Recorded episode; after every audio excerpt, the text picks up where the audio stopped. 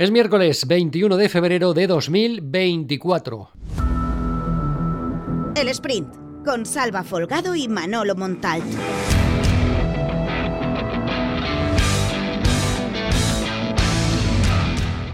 Abrimos el sprint con eh, la parte social, parte política que afecta al Valencia Club de Fútbol. Ayer el ex vicepresidente del Valencia, Miguel Zorio, pidió una auditoría y en este movimiento respecto a todo lo que acontece en el nuevo estadio del Valencia, la Avenida de Cortes Valencianas, coincide con el grupo político de Compromís, que ya pidió exactamente lo mismo la semana pasada. El ex vicepresidente del Valencia pide al ayuntamiento de la ciudad y a todos los grupos políticos representados en el pleno del consistorio que aprueben la puesta en marcha de una auditoría exhaustiva del coste real del Nou Mestalla, tanto de la obra realizada hasta la fecha como de la obra pendiente de finalizar al 100%. Se trata de fiscalizar al gobierno, se trata de conocer todos los detalles económicos que envuelven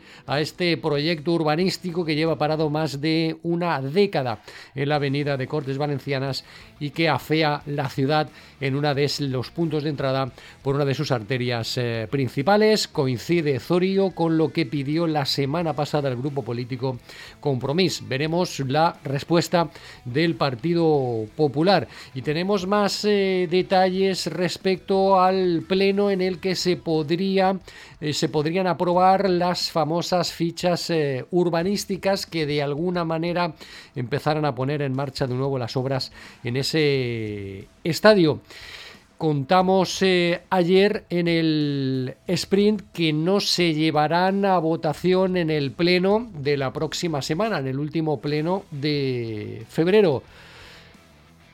Como el mes de marzo solamente tiene un pleno y este se realizará el último martes de marzo, concretamente el 26, si las fichas no se llevan a esa fecha, se pospondría todo para el mes de abril. Y no está claro que las fichas tampoco se lleven al último martes de marzo porque previamente se tienen que presentar y someter a debate en la Comisión de Urbanismo y tampoco hay noticias al respecto que vayan a presentarse antes de ese pleno de finales de marzo en la Comisión de Urbanismo que se realizará antes, que ya veremos en qué fecha, teniendo en cuenta que a consecuencia de las eh, fallas, el próximo mes, para muchos asuntos importantes de la ciudad, prácticamente va a ser eh, inactivo. Esto respecto a la situación social del Valencia. Bueno, un último detalle. El 2 de marzo está convocada por Libertad VCF una marcha en protesta hacia el estadio de Mestalla en protesta por la gestión de Peter Lim y Meriton.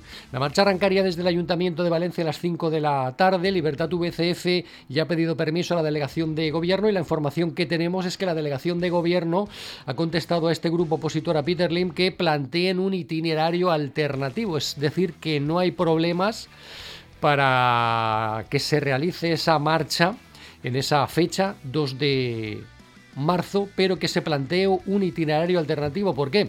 Lo venimos contando en el sprint, porque coincide con la cabalgata del Ninot y porque desde la Junta Central Fallera está pedida esa, ese acto fallero y en fecha de entrada es anterior a la petición de libertad de VCF de su marcha o de su protesta o de su manifestación. Por lo tanto, no hay problema para que coincidan en el tiempo tanto la cabalgata del Ninot como la manifestación en protesta por Peter Lim, pero no puede partir de ningún modo por motivos de seguridad desde la plaza del ayuntamiento. Así que veremos cómo reacciona Libertad VCF y si plantean, tenemos que sí, un itinerario alternativo que después tendrá que ser revisado por Policía Local, por Policía Nacional y si no hay ningún problema de seguridad, se le daría el ok desde la delegación de gobierno a esta marcha en protesta 2 de marzo de Libertad VCF.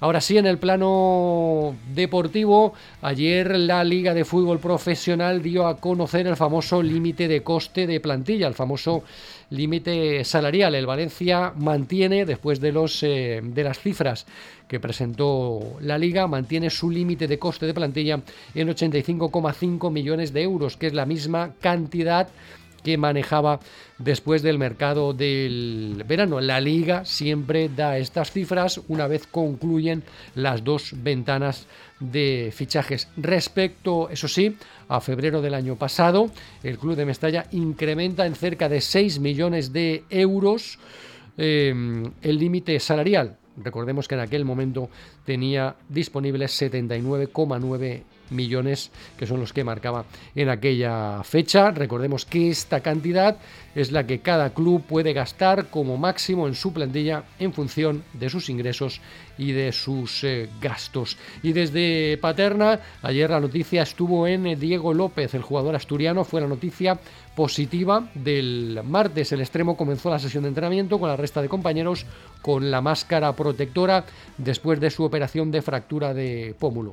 En la convocatoria para el sábado parece que no estará. El futbolista quiere llegar, parece precipitado. Veremos qué es lo que decide en las próximas eh, fechas Rubén Baraja. Vimos también en Paterna la mejora de Thierry Rendal, que entrenó con zapatillas, eso sí, lejos de sus compañeros, pero ya sobre los campos de entrenamiento de Paterna. No tiene todavía fecha de vuelta. Ayer estuvo ausente, hoy también lo estará Jarek Gasiorowski, el joven central del filial, que está concentrado hasta el jueves con la selección sub-19. Y después del tramo de la información, llega el tramo de la opinión de la mano de Manolo Montal.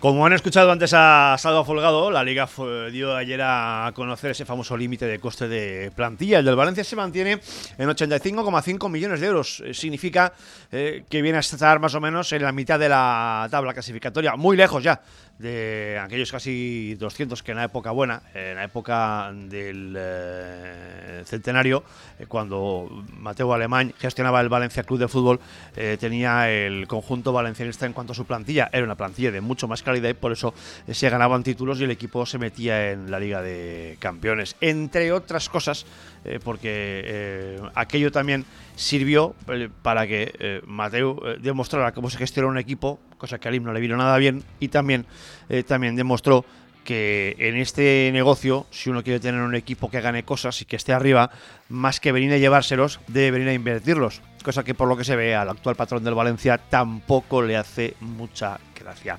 Del eh, límite actual de coste de plantilla, de esos 85,5 millones de euros, significa, viene a significar que el Valencia tendría eh, el fair play lo gastadero, para entendernos entre ustedes y nosotros, aproximadamente algo más de unos 12 millones de euros, de los cuales no ha tocado ni un céntimo. ¿Por qué? Por orden expresa de Peter Lim. Lo que debería ser eh, eh, una buena noticia, que es que el Valencia ya tiene 12 gastaderos de entrada, es una mala noticia. O más que una mala noticia, es una noticia de dónde está Valencia y de quién le manda, o de quién es su patrón.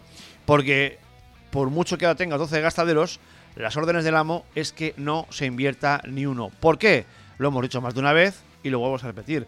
Por el abandono absoluto en el que Peter Lim tiene al Valencia Club de Fútbol desde hace ya años. Esto ya no es una cuestión ni de gestionar bien ni de gestionar mal, ni de ahorrar más ni de ahorrar menos, ni de tener más cash disponible o de tener menos cash disponible. Esto es una cuestión de que el propietario hace ya tiempo que le dio la espalda a esto.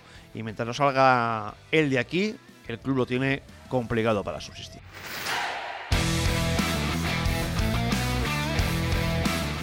Y estos son los contenidos que se pueden leer hoy en plazadeportiva.com.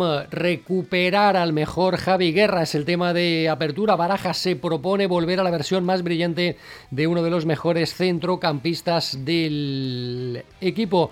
Además, eh, respecto a la actualidad del Valencia, el conjunto de Mestalla gana estabilidad en la zaga con el rendimiento de Mosquera, la vuelta de Diacabí y el buen momento de Fulquier, elegido en el once ideal de la jornada por la agencia de prensa Europa Press. Tiempo de opinión para Vicente Fuster, columna de opinión titulada Paciencia, y para Manolo Montal, su columna de opinión titulada Titanes de Europa y Asia.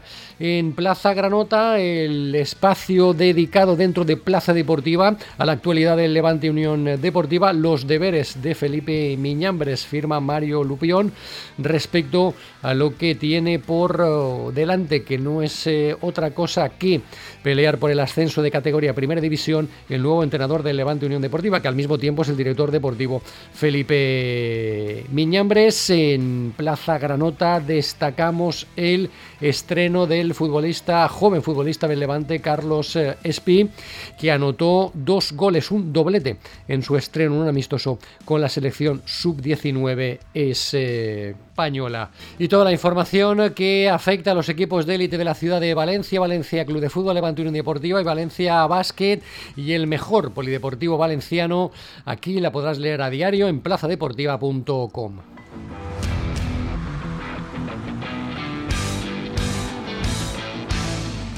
Recuerda que el podcast está disponible cada mañana de lunes a viernes en Plaza Deportiva y en las principales plataformas de podcast, Apple Podcast, iBox, Spotify, Google Podcast y Amazon Music. Desde aquí, como siempre, os animo a suscribiros. El sprint.